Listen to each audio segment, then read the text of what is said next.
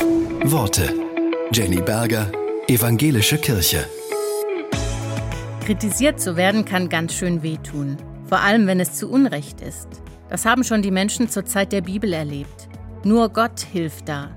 Der Pastor Siegfried Eckert hat Psalm 3 so übersetzt. Ach Gott, Kritiker umzingeln mich, es scheint, als wären alle gegen mich. Sie verbreiten üble Gerüchte. Ich sei ein Versager, sagen sie, von allen guten Geistern sei ich verlassen. Du aber, Gott, umgibst mich mit deinen guten Mächten. Du bist meine Zuflucht, schenkst die Anerkennung, die meine Feinde mir verwehren. Ich rufe sehnsüchtig zu dir. Selbst im Himmel verschließt du deine Ohren nicht. Egal ob ich im Bett liege, fest schlafe oder wach geworden bin, du Gott stehst Tag und Nacht an meiner Seite. Ich muss keine Angst haben vor denen, die sich gegen mich zusammenrotten. Ach Gott, du allein bist mein Schutzschild, an dem sich meine Feinde die Zähne ausbeißen.